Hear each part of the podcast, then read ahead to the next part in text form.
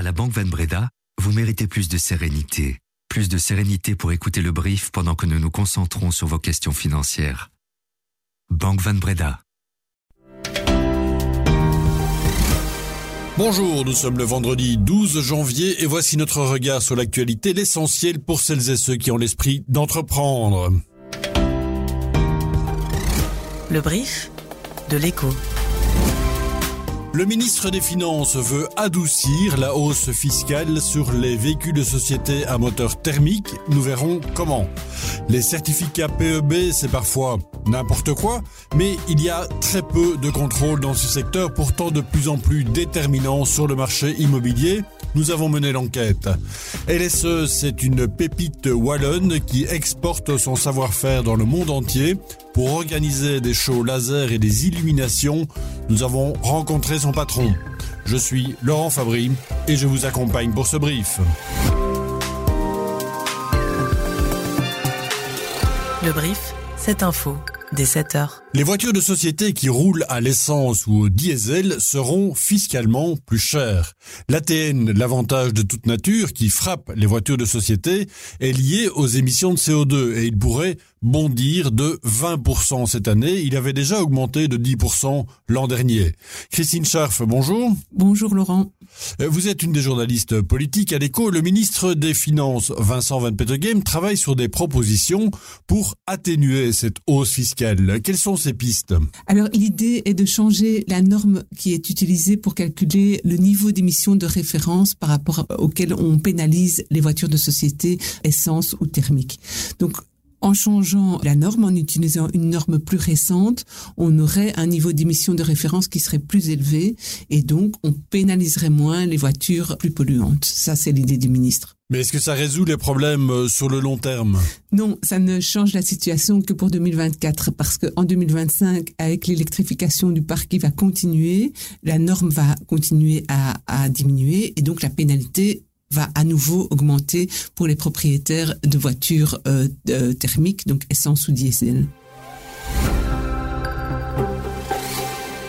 Alors ça, c'est la proposition du ministre Van Petegem. Il n'est pas sûr qu'elle passe. Alors quelles sont les options qui s'offrent à vous si vous êtes concerné, si vous avez une voiture à moteur thermique? Serait-il possible, par exemple, de changer de véhicule en cours de contrat de leasing ou bien d'en choisir un avec un ATN plus faible C'est la question que nous avons posée à Jean-Luc Van expert juridique chez SD Works. Donc lorsque le, travailleur se trouve en, fin de contrat de leasing et qu'il doit choisir une nouvelle voiture de société, il pourrait parfaitement choisir une voiture moins polluante, donc son ATN serait réduit à la baisse et il pourrait éventuellement choisir un autre avantage durable tel que un vélo d'entreprise par exemple pour se déplacer vers son lieu de travail.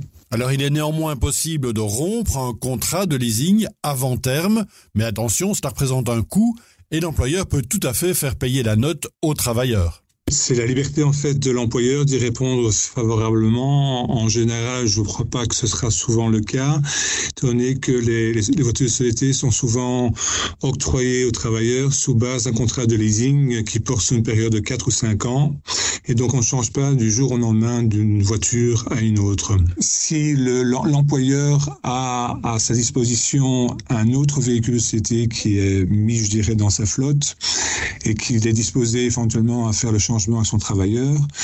Euh, le travailleur va s'y retrouver, mais l'employeur, bien sûr, devra euh, redonner à quelqu'un d'autre sa voiture de société alors qu'elle est plus polluante et donc plus chère aussi euh, fiscalement. C'est le précieux sésame, l'arme fatale qui passe désormais au crible tous les biens. Je parle évidemment du fameux PEB, c'est-à-dire du certificat de performance énergétique. Eh bien, moins de 1% de ces documents émis en région Wallonne et à Bruxelles ont fait l'objet d'un contrôle approfondi en 2022 et 2023. Et pourtant, plus de la moitié des certificats comporteraient au moins une erreur. Euh, pire encore, selon plusieurs certificateurs interrogés par l'écho, il est tout à fait possible et très facile de tricher pour obtenir un meilleur score. En région bruxelloise, ces deux dernières années, 154 certificats ont fait l'objet d'un contrôle ponctuel à la suite d'une anomalie ou d'une plainte. 95 ont été révoqués. 154 contrôles approfondis sur près de 70 000 certificats octroyés. Voyez l'emploi du travail. C'est plutôt inquiétant, sachant qu'actuellement, un mauvais score fait chuter la valeur immobilière d'un bien. Cela devient même l'un des premiers critères dans le choix d'un bien pour les futurs acquéreurs. Opération de charme lancée en Chine par notre Premier ministre Alexander De Croo, auréolé de la présidence belge du Conseil, il rencontre le président Xi Jinping aujourd'hui. Frédéric Roard, bonjour. Bonjour. Vous êtes euh, à Pékin, envoyé spécial pour l'écho. Quels sont les enjeux de cette rencontre? Ah, D'abord, la rencontre elle-même est très importante par le fait qu'elle existe. Ça fait des années qu'un Premier ministre belge ne s'était plus rendu euh, en Chine pour une telle visite. C'est un marqueur fort de la relation entre, entre les deux pays. Alors, Alexander De Croo est arrivé en insistant beaucoup sur le volet économique de, de, ses intentions. Il est venu avec un aéropage de, euh, de chefs d'entreprise et d'industriels pour euh, souligner euh, l'importance que la Belgique, que les Belges accordent au resserrement des, des liens économiques avec, avec la Chine qui sort péniblement de, de sa période zéro Covid. L'occasion aussi pour Alexander De Croo d'aborder la question du déficit commercial de la Belgique avec la Chine. Oui, alors le, déficit commercial, on, le sait, il est très important, c'est pas nouveau. Euh, euh, les, Chinois exportent cinq fois plus que vers les Belges que les, les Belges n'exportent vers les Chinois. Il y a évidemment euh, beaucoup de facteurs qui l'expliquent. Alors un levier sur lequel Alexander De Croo espère jouer, c'est peut-être convaincre la partie chinoise d'assouplir certaines normes réglementaires qui frappent des secteurs sur lesquels les Belges sont forts, euh, notamment les biotech ou bien l'alimentation. On sait que ça fait quelques années maintenant que les Belges ne peuvent plus exporter de, de porc vers la Chine et bon, changer ça pourrait peut-être un petit peu euh, améliorer la situation, même si c'est pas tant le fond de l'affaire. Euh, la, question est aussi de savoir dans quelle mesure les Belges sont prêts à, investir, à prendre des risques en Chine. Et c'est peut-être aussi ça l'objet de la visite, remettre, réallumer le projecteur sur ce pays en signifiant que malgré le contexte géopolitique, malgré les tensions eh bien, ça, reste un point d'intérêt pour, euh, pour l'économie belge. Alors la Chine qui enregistre son troisième mois de déflation, euh, les prix à la consommation diffusés ce matin ont encore diminué en décembre de 0,3%. Si sur le papier ce phénomène peut sembler une bonne chose pour le pouvoir d'achat, la déflation reste une menace pour l'économie. C'était donc une décision historique pour les partisans du Bitcoin. La SEC, la haute autorité de régulation américaine, a donc autorisé la commercialisation d'ETF, des fonds indiciels cotés en bourse, libellés en Bitcoin. Ces ETF en Bitcoin seront accessibles dans un premier temps aux clients américains, mais est-ce que des clients belges vont pouvoir aussi profiter de ces nouveaux ETF Bitcoin? Gilles Quastio, notre spécialiste des cryptoactifs, nous répond. Alors pas tout de suite, hein, parce qu'il faut d'abord qu'il soit autorisé euh, en Europe, donc par un régulateur euh, européen, une, qui est une sorte de passeport euh, européen. Donc il y a toute une série de documents que les fonds type BlackRock, hein, qui proposent ces nouveaux ETF en Bitcoin, devront remplir pour pouvoir être proposés en Europe et par là même du coup en Belgique. Et visiblement, les banques belges ne semblent pas très pressées de proposer ces produits de placement. Alors du côté des grandes banques, en tout cas, il y a une certaine frilosité hein, qui reste euh, par rapport à, ce type de produit. Euh, Aujourd'hui, à part KBC qui propose déjà certains ETF en Bitcoin, hein, puisque certains ETF en Bitcoin ont déjà été approuvés euh, au niveau euh, européen, mais ça reste des produits euh, assez peu connus et assez peu populaires. Mais les autres grandes banques, pour l'instant, ne souhaitent pas se positionner sur ces ETF, sauf ING qui m'a dit qu'ils allaient examiner justement cette décision de la SEC et pourquoi pas, si une autorisation européenne de commercialiser ces ETF arrivait, eh bien ING pourrait aussi se positionner sur ces ETF en Bitcoin. Alors c'est peut-être aussi du côté des banques privées que l'intérêt se fait de plus en plus important. Euh, par exemple, chez Nagelmakers, on m'a dit euh, clairement, oui, dès qu'ils seront euh, disponibles en Europe, et ça peut arriver dans les prochaines semaines, Nagelmakers les proposera immédiatement à ses clients. chez monde de Rothschild aussi, par exemple, on m'a dit que ce lancement de ces offres avait relancé un peu la réflexion en interne hein, concernant ce type de produits liés aux crypto-monnaies. Donc on voit qu'il y a vraiment un nouvel intérêt de la part des banques et notamment des banques privées par rapport à ce type de produits suite à la décision de l'autorité de régulation américaine. Les États-Unis ont dévoilé leurs indices des prix à la consommation de décembre, c'était ce jeudi, euh, des chiffres très attendus par les investisseurs évidemment. Et ce n'est pas une Très bonne nouvelle, l'inflation a atteint 3,4% aux États-Unis alors que les économistes tablaient plutôt sur 3,2. Voilà qui pourrait influencer la position de la Fed qui se réunit fin janvier et donc l'inciter à reporter une éventuelle baisse de ses taux directeurs. L'inflation sous-jacente atteint 3,9% en décembre. Là aussi, les économistes tablaient en moyenne sur 3,8.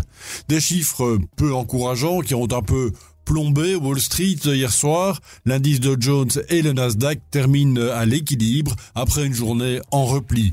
À Tokyo ce matin, par contre, c'est toujours l'euphorie. Le Nikkei reste largement au-dessus des 35 000 points, un niveau record depuis 1990. LSE, c'est un dompteur de lumière qui rayonne de Bruxelles à Dubaï. Installée à Braine-l'Alleud, la petite entreprise est une référence mondiale dans le show laser et lumineux. Fondée il y a plus de 30 ans, LSE est devenue incontournable dans son domaine. L'année dernière, la société a bouclé un chiffre d'affaires d'un peu moins de 10 millions d'euros, dont un bénéfice de 1,6 million d'euros. Les affaires font donc bon train aux quatre coins du monde. Comme nous l'explique Patrick Wouters, euh, CEO et fondateur de LSE, interrogé par Arnaud Martin. Ben, par exemple, on a fait euh, sur, rien que sur, la, sur un mois de temps, on a fait Dubaï, on a fait Zurich, on a fait Bruxelles, et puis euh, on est reparti faire un truc en Amérique latine. Ça demande chaque fois des efforts en termes de logistique, en termes de matériel, en termes de de, plus tous les autres jobs à côté. Donc oui, je pense que là, il y a, des, des, périodes où on est à la saturation. Euh, c'est toujours très compliqué parce que nous avons des clients chez nous que nous avons depuis 30 ans, donc euh, à ces clients-là, on ne peut jamais dire non. Et que euh, maintenant, on souffre pas mal d'un manque de main-d'œuvre dans ce domaine-là. Donc, on a beaucoup, nous prenons beaucoup de main-d'œuvre en France. Sur le payroll de l'entreprise, il y a 5 personnes, 6 personnes. Et pour Patrick Aoutes, tous les clients sont rois.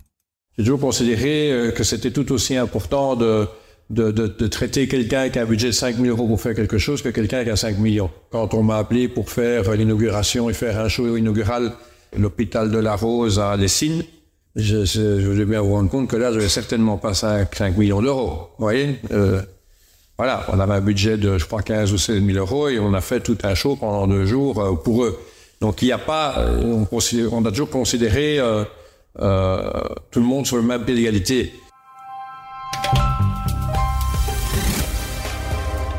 Et puis si vous voulez tout savoir des innovations technologiques qui seront incontournables en 2024, écoutez ou réécoutez le brief spécial que Guillaume Cordeau et Maxime Samin ont consacré au CES qui se tenait cette semaine à Las Vegas. Vous pouvez le retrouver sur nos différentes plateformes comme sur nos sites de streaming favoris. Merci à Sunchim Courrier pour la préparation de ce brief. Vous la retrouverez lundi derrière ce micro et Bruno Coleman sera son invité pour parler notamment du forum de Davos. Ciao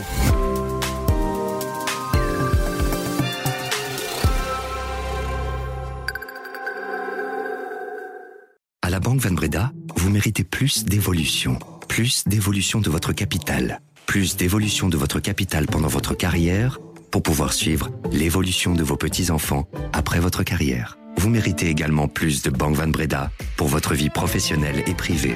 Banque Van Breda, réservée aux entrepreneurs et aux professions libérales.